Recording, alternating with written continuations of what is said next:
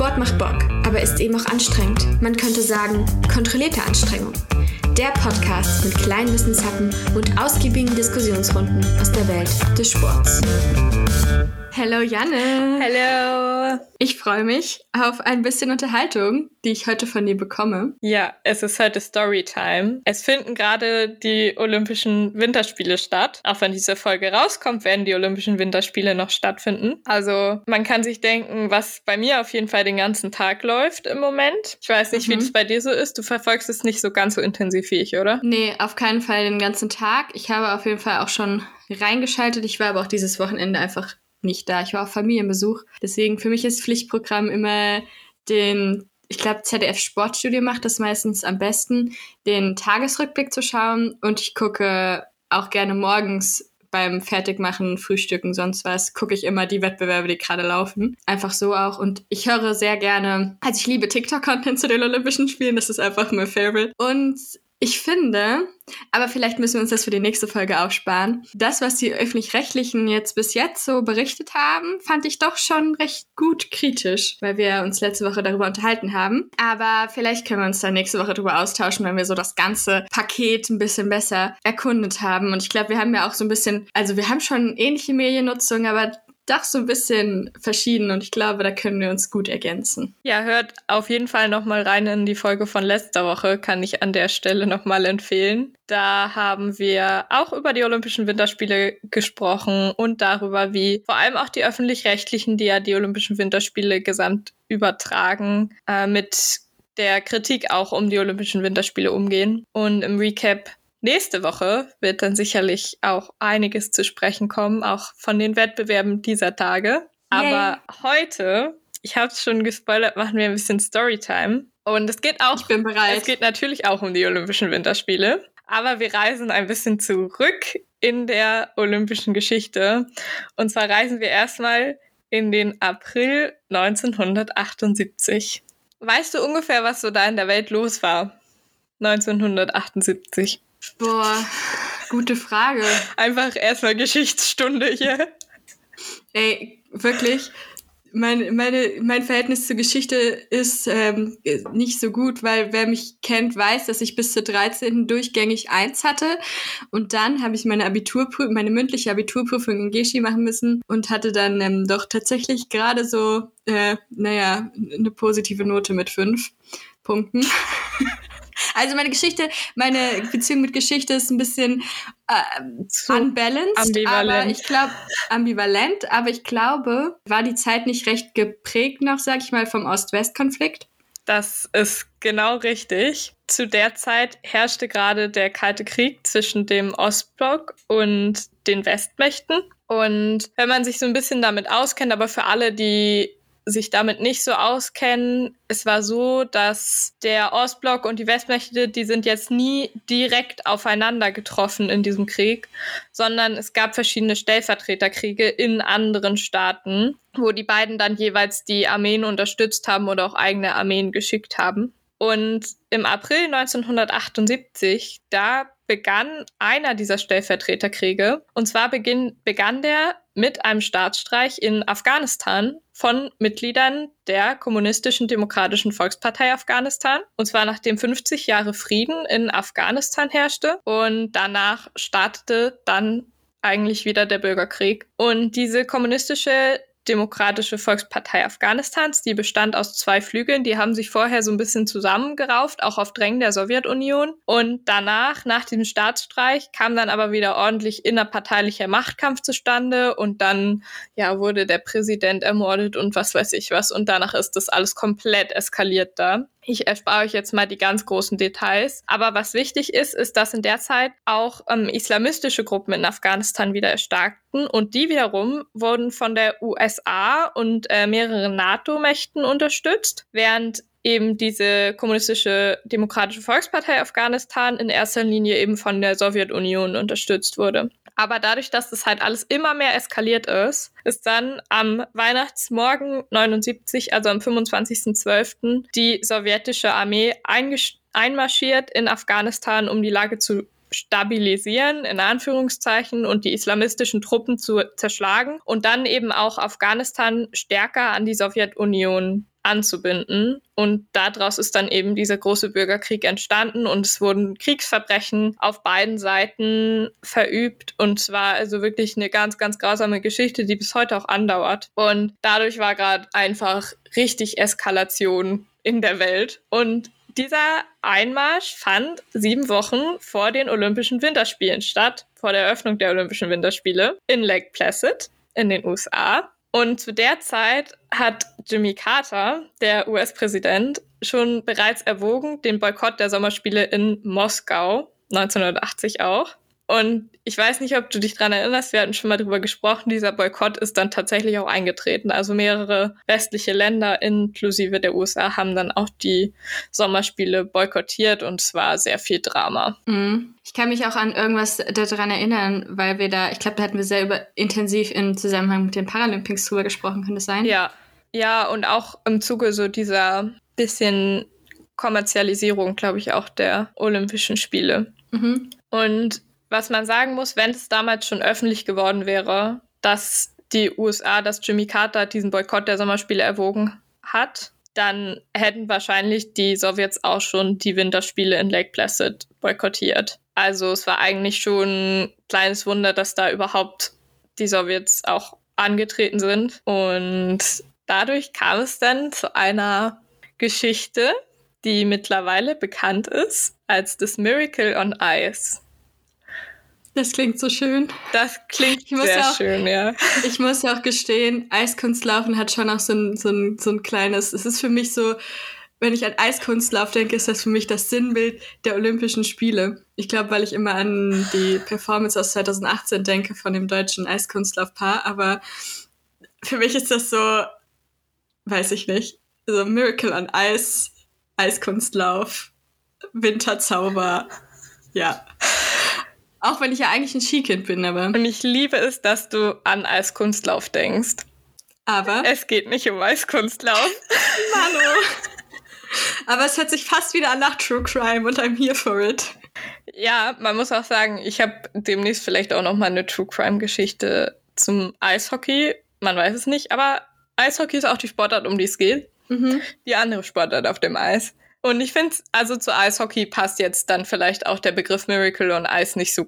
Also ich stelle mir darunter auch eher Eiskunstlauf vor. Muss ich, muss ja. ich auch ehrlich gestehen. Ja, Eis, Eishockey hat für mich eher so einen rauen Unterton, so ein bisschen so. Sehr brutal. Ja, so Rugby-Vibes. ja. Ja, da hast du recht, schon ein bisschen. Das ist schon sehr, äh, sehr viel auch mit Körperlichkeit verbunden, ja. ja, und ich kann dir einmal so ein bisschen die Gruppen vorstellen, die damals angetreten sind, also die Nationen, die damals angetreten sind. Mhm. In der Gruppe A haben gespielt Japan, die Niederlande, Polen, Kanada, Finnland und Russland, also die Sowjetunion. Und mhm. in der Gruppe B war am Start Schweden, Norwegen, die BRD, also damals noch ohne den ostdeutschen Teil, die war zu dem Zeitpunkt noch DDR. Die haben mhm. übrigens verzichtet. Rumänien, die Tschechoslowakei, und die USA. Und die ganz, ganz großen Favoriten, das war die Sowjetunion. Die sogenannte Spornaya, ich hoffe, ich spreche es richtig auf, das spricht, steht für, für Auswahlmannschaft einfach, oder ist einfach das russische Wort für Auswahlmannschaft. Und die waren davor viermal in Folge Olympiasieger. Die sind, haben alles an Weltmeisterschaften gewonnen. Die wurden angeführt von äh, Boris Michailov, dem Kapitän und dem Torhüter Wladislav Tretjak. Und Tretjak wird heute eigentlich immer noch gehandelt von den meisten Experten als eigentlich der beste Torwart der gesamten Eishockey-Geschichte. Mhm. Und die waren halt auch top eingespielt weil fast alle Spieler dem Top-Club, dem europäischen Top-Club ZSKA Moskau angehört haben. Das heißt, das war eigentlich quasi eine Mannschaft, die vorher schon super mhm. viel zusammen gespielt hat. Und, wie du vielleicht weißt, Olympia, Amateure, also logischerweise offiziell waren das Amateure. Mhm. Ich sage offiziell, weil das eigentlich nicht so ganz so war. Die wurden auch oft als Staatsamateure bezeichnet, weil zwar die Sowjetunion gesagt hat, ja, das sind Amateure, aber eigentlich waren es halt Profis. Und die haben auch unter mhm. Profibedingungen trainiert und die hatten auch keinen anderen Job oder so. Oh. Ja, also das ist für mich eigentlich die Definition von, von Profisport, aber never mind. Ja, also das waren halt eigentlich auch Profis.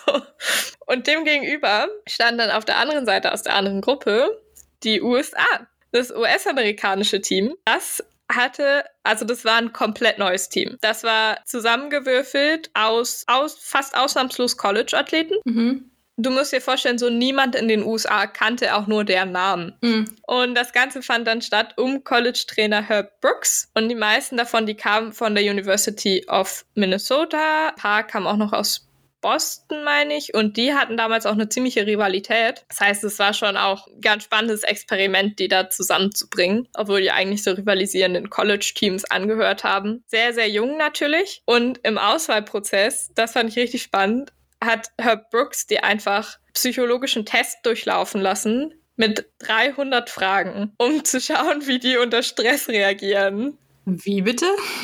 Kannst du dir vorstellen, was passiert ist, wenn sie das nicht machen wollten?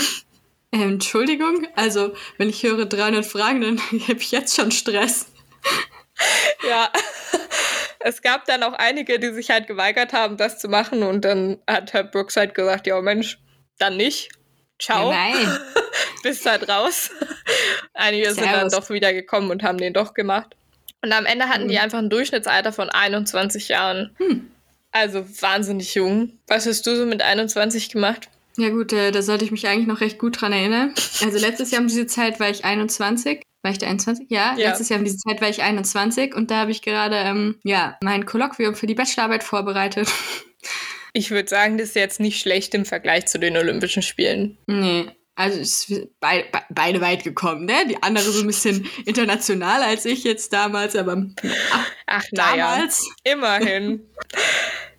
ja, und die College-Athleten, die haben sich sechs Monate lang sehr intensiv vorbereitet auf die Olympischen Spiele. Und Mhm. zwar auch, weil man eben als USA einfach mal ein Zeichen gegen die Sowjetunion setzen wollte. Hm. Auch wegen dieser internationalen Streitigkeiten, dieser politischen Lage einfach, die ja mit dem Sport Mhm. erstmal gar nichts zu tun hatte. Und zwar also wirklich eine beispiellose Vorbereitungsphase. Das hat eigentlich kein anderes Team geleistet und es gab es auch vorher noch nie. Und insgesamt haben die einfach 61 Vorbereitungsspiele gemacht in der Zeit. Uh. Und wer sich schon mal so ein Eishockeyspiel angeschaut hat, der weiß auch, dass das körperlich wahnsinnig anstrengend ist. Das denke ich auch. Darf ich kurz unterbrechen? Wie lang ist so eine Halbzeit oder so ein Spiel im insgesamt? Ah, Die bestehen das? aus Dritteln und jedes Drittel Okay. sind 20 Minuten. Und ist das dann so wie, äh, wird dann quasi, wenn Pause ist, dann auch die Uhr angehalten? Oder? Ne, das gibt's ja bei manchen Sportarten. Das ist nicht bei Mm, Basketball.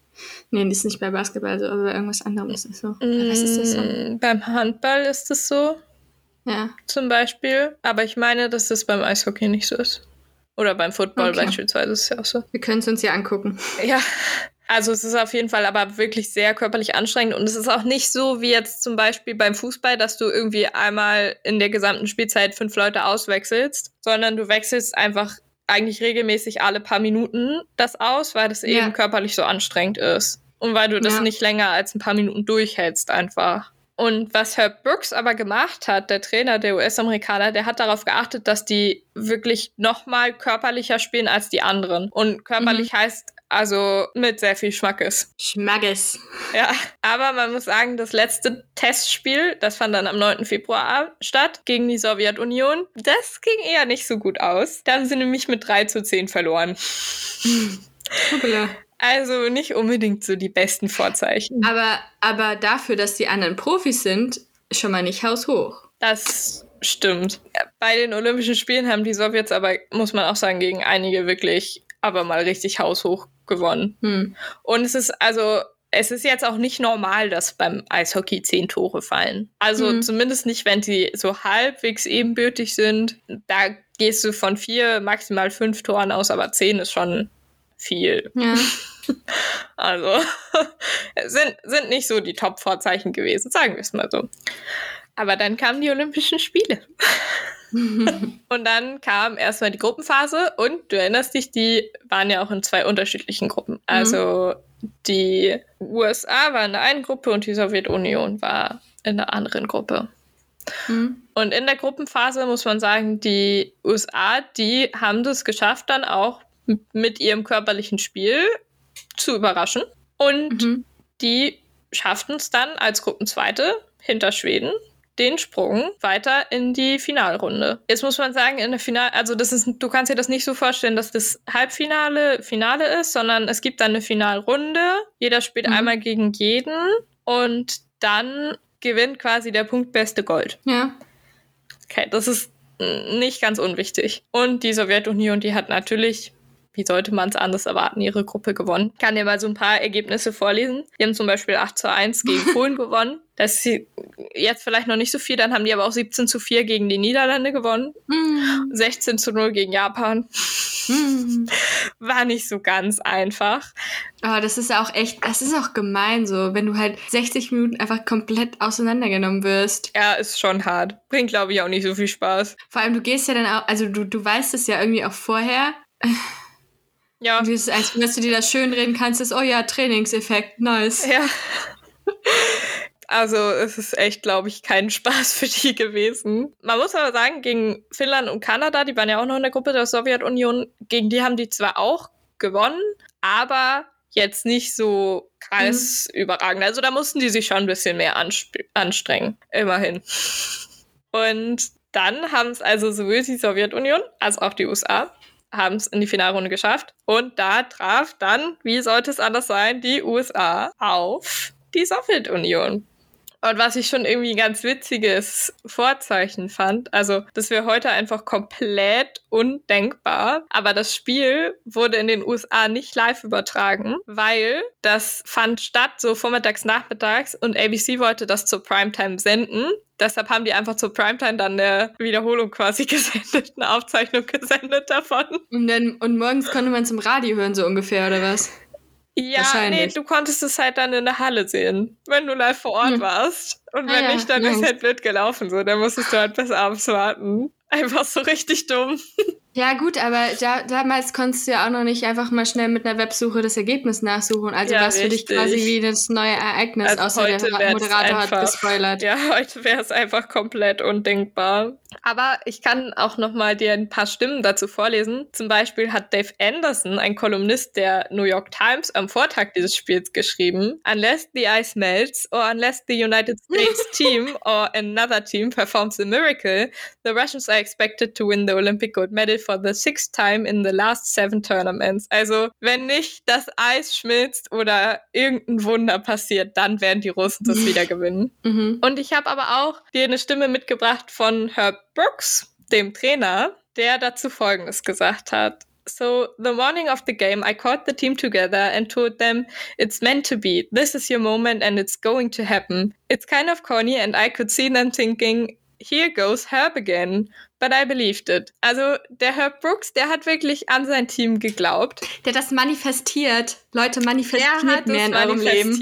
Und der war wahrscheinlich auch der Einzige, der wirklich so sehr an das Team geglaubt hat und der überzeugt davon war, dass die das gewinnen. Und ich fand es ganz spannend, der hat immer so, der hat so eine Trainingsmethode etabliert bei denen, und zwar die Herbies so wurden die genannt. Und die Herbies sind einfach so, also so wie ich das verstanden habe, sind es einfach so ein paar Hardcore-Sprints auf dem Eis, nach denen du einfach richtig kaputt bist. Und der hat die halt manchmal einfach so direkt vorm Spiel so ein paar Herbies laufen lassen, damit die schon mal ein bisschen kaputt sind also bei den Testspielen. Und dann haben die einmal zum Beispiel ein Testspiel verloren und dann mussten die danach einfach, bis es dunkel war, diese Herbies laufen und dann noch weiterlaufen. Und dann oh. haben sie das Spiel am nächsten Tag gewonnen. Also, ist, äh, der, der hat einen guten Drill. Seine Emotionen nicht so im Griff. Nee, aber der war wirklich sehr überzeugt von seinem Team. Man muss aber sagen, zunächst äh, begann das Spiel so ein bisschen wie zu erwarten. Holprig. Ja, nach neun Minuten sind die Sowjets dann durch Wladimir Krutov in Führung gegangen. Aber das US-Team ließ sich davon überhaupt nicht beeindrucken. Und die glichen dann direkt wieder aus durch Bass Schneider. Auch ein schöner Name. Der Bass. Das war übrigens, glaube ich, der einzige, der schon ähm, bei den Olympischen Spielen zuvor dabei war. Alle anderen waren neu. Und dann allerdings legten die Sowjets aber mal so richtig los. Also im ersten Drittel gab es einfach 18 Torschüsse von denen. Wie bitte? Das ist sehr viel. Also die haben nur raufgeballert eigentlich. Im ersten Drittel? Ja, nur im ersten Drittel. Und sie sind dann. Das ist ja fast wie wenn Janne Fußball spielt.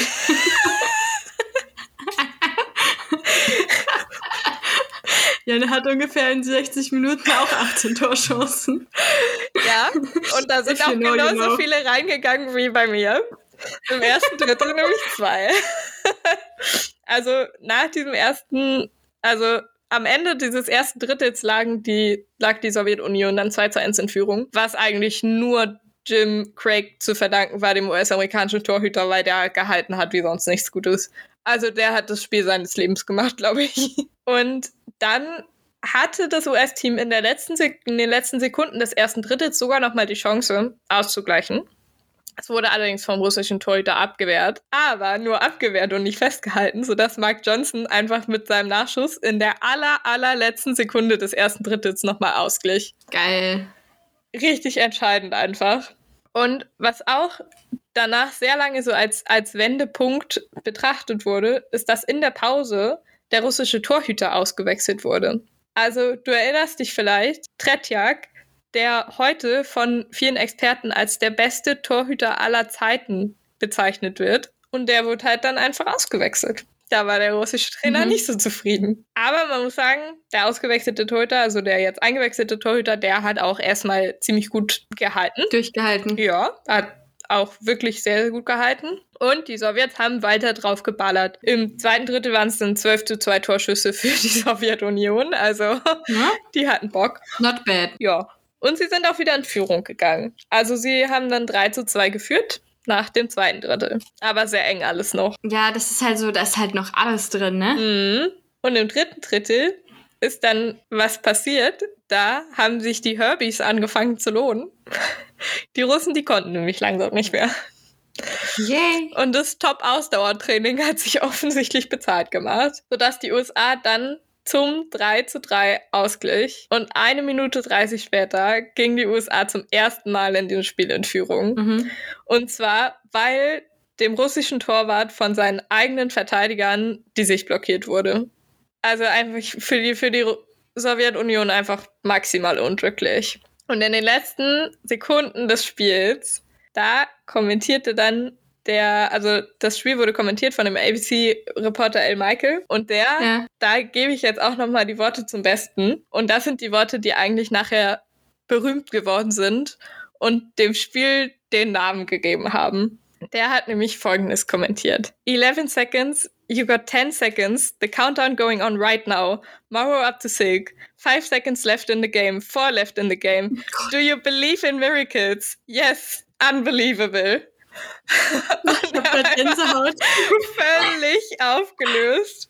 Also, der hat da einfach das Spiel seines Lebens kommentiert, weil niemand, wirklich niemand hätte jemals damit gerechnet, mhm. außer vielleicht Herb Brooks, dass die USA die Sowjetunion besiegen kann. Und im Nachhinein war das wirklich, das war David gegen Goliath. Da sind ein paar College-Amateure angetreten gegen eine Mannschaft aus Profis, die seit mhm. Jahren zusammengespielt haben. Ja. Du kannst dir das vorstellen, als würde in Deutschland irgendeine so Oberligamannschaft im Fußball gegen Bayern München antreten. das ist halt einfach ein Witz. Also das ist. Aber ich glaube auch, der amerikanische College-Sport ist nicht zu unterschätzen. Der ist definitiv nicht zu unterschätzen, aber man muss halt auch beachten, das war halt 1980, ne? Also seitdem ja, hat sich klar. das natürlich auch alles sehr weiterentwickelt. Aber zu dem Zeitpunkt, das war einfach wirklich eine Mannschaft aus Amateuren. So, die sind halt auch frisch vom College gekommen. Einige von denen sind dann also wollten natürlich, waren schon auf dem Sprung in die NHL, ja. also in die amerikanische Eishockey-Liga, aber ja. ja. keine Ahnung. Also man weiß ja selber, dass so ein 18-Jähriger jetzt vielleicht nicht so spielt wie so ein Thomas Müller, egal wie talentiert er ist. Also das war ja. eine Wahnsinnssensation. Und was viele vergessen haben in der Euphorie zu dem Zeitpunkt war aber, dass die, um Gold zu gewinnen, auch noch das finnische Team besiegen mussten. Weil rein theoretisch, hm. dadurch, dass es diese Finalrunde war und nicht Halbfinale, Finale, hätten auch die Sowjetunion hätte noch die Chance gehabt, das zu gewinnen. Ah, okay. Wenn jetzt die USA gegen Finnland verloren hätte und die Sowjetunion dann ihre Spiele gewonnen hätte, hm. dann hätten die natürlich immer noch Gold gewinnen können. Und dann haben sie also gegen Finnland gespielt. Und wenn sie gegen Finnland gewinnen, dann gewinnen sie Gold. Und wenn nicht, dann halt nicht. Oh mein Gott. Und dann muss man sagen, die lagen wieder zurück. Und zwar mit, äh, ich glaube, zu dem Zeitpunkt 1 zu 2. Ja. Also Finnland hatte zwei Tore, die hatten ein Tor. Sah alles nicht so gut aus. Aber dann kam Herbie zurück. Ja. Herb Brooks.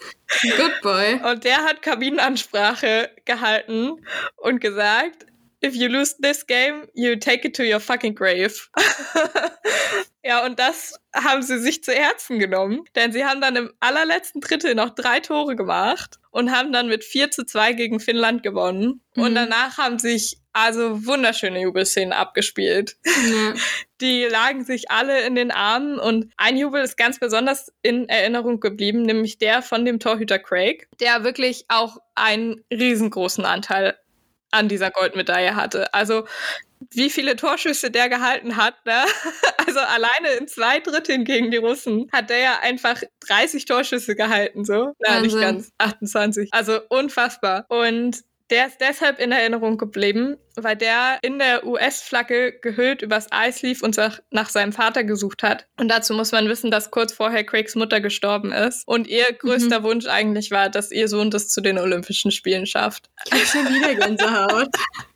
Also einfach echt äh, richtiges Miracle. Und dann, ja, schafft er das nicht nur zu den Olympischen Spielen, sondern hat auch wahrscheinlich den größten Anteil daran, dass die da tatsächlich Gold holen. Bombastisch. Gegen Bombastisch. jede Vernunft. Die Sowjets, die gewannen Silber. Immerhin. Das tut richtig weh. Ja, also ich glaube, für die war das echt unschön. Aber für die USA war es natürlich Wahnsinn und auch wenn man es dann geopolitisch einfach nochmal einordnet, das war, wurde halt unglaublich gefeiert auch einfach, weil das, das war ein Riesenerfolg, auch in im Kalten Krieg quasi, dieser sportliche Erfolg. Und ich finde, das ist, das zeigt auch einfach nochmal, was Sport eigentlich für eine Reichweite hat und für eine Macht auch hat und für eine Bedeutung hat, weil das einfach auch in politischen Konflikten und so so eine riesige Rolle spielt, sowohl positiv als auch negativ. Ja. Ich muss gestehen, während du erzählt hast, habe ich einmal kurz mein Mikro stumm geschaltet und habe Miracle on Ice Film eingegeben. Und ich habe dann auch gleich erstmal meinem Bruder geschrieben, ob er da Disney Plus hat, weil das ist ja. auf Disney Plus. Und ich glaube, dieser Film, ich liebe solche Filme ja, ne?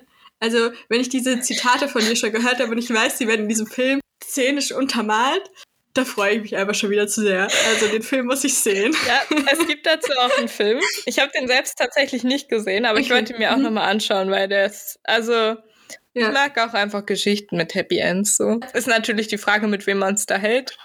ob das jetzt ein ja. Happy End ist für einen oder nicht, aber ich fand es irgendwie sehr süß. Und was dann vielleicht auch noch ein kleines Happy End ist, der Sportreporter Al Michaels. Mhm. Der wurde in dem Jahr dann auch Sportreporter des Jahres und ist cool. danach einfach einer der erfolgreichsten Sportreporter der USA geworden, die es gab. Und der hat dann Wahnsinn. 2004 auch sogar einen Stern auf dem Walk of Fame bekommen. Ach ja. Richtig das krass. ist ja cool. Echt. Ja. Und in dem Team von den USA, das da gespielt hat, sind auch sehr, sehr viele haben dann den Sprung geschafft in die NHL, also in die amerikanische Profi-Eishockey-Liga. Und viele mhm. sind danach auch so gut gewesen, dass sie in die Hall of Fame aufgenommen wurden. Einer von denen hat sogar im selben Jahr, in dem der die Olympischen Spiele gewonnen hat, auch noch den Stanley Cup gewonnen. Also mhm. quasi das, die, die Meisterschaft. ist ja im Eishockey und in, also generell in Amerika ein bisschen anders als bei uns, wo es Pokal und Meisterschaft gibt. Und da hast du halt dann die normale Liga und dann die Playoffs und dann spielst du quasi um die Meisterschaft und das ist dann der Stanley Cup. Also der hat eigentlich das perfekte Jahr erwischt. Mhm. Und voll cool. Ja, also ich fand es war eine richtig schöne Geschichte und was man aber auch sagen muss, nach diesen Olympischen Spielen ist dieses US-amerikanische Team komplett zerfallen. Also das ist danach nicht nochmal so angetreten und danach ist die Sowjetunion, hat auch wieder ihre Dominanz zurückgewonnen. Aber für diese einen Olympischen Spiele war das wirklich ein kleines Wunder. Wunder sind ja auch einzigartig. Ja, finde ich auch. Also ich finde, es war eine ganz, ganz besondere und schöne Geschichte irgendwie. Und ja, vielen Dank dafür. wenn, wenn wir schon bei den Olympischen Winterspielen sind, dann kann man auch mal bei aller Kritik, die es im Moment gibt und die es immer schon gegeben hat und die es sicher auch damals gab, auch mal sich über die schönen Geschichten freuen, glaube ich. Auf jeden Fall, weil das ist, glaube ich, auch das, was wenn man sich auf die schönen Dinge konzentriert, die, wenn man klar die negativen Dinge sieht, aber wenn man sich auf die schönen konzentriert, dann ist es, glaube ich, auch das, was uns als Gesellschaft weiterbringt. Ja, und es ist auch das, was die Olympischen Spiele irgendwie ausmacht. Diese Wunder, dass da einfach alles passieren kann. Dass da alles passieren kann, das werden wir auch nächste Woche hören im Recap. Das Wort zum Mittwoch. Das Wort zu Mittwoch, ganz genau. Also bis Mittwoch. Schaltet nächste Woche wieder ein. Ich freue mich. Ich freue mich auch sehr. Bis dann. Mach's gut.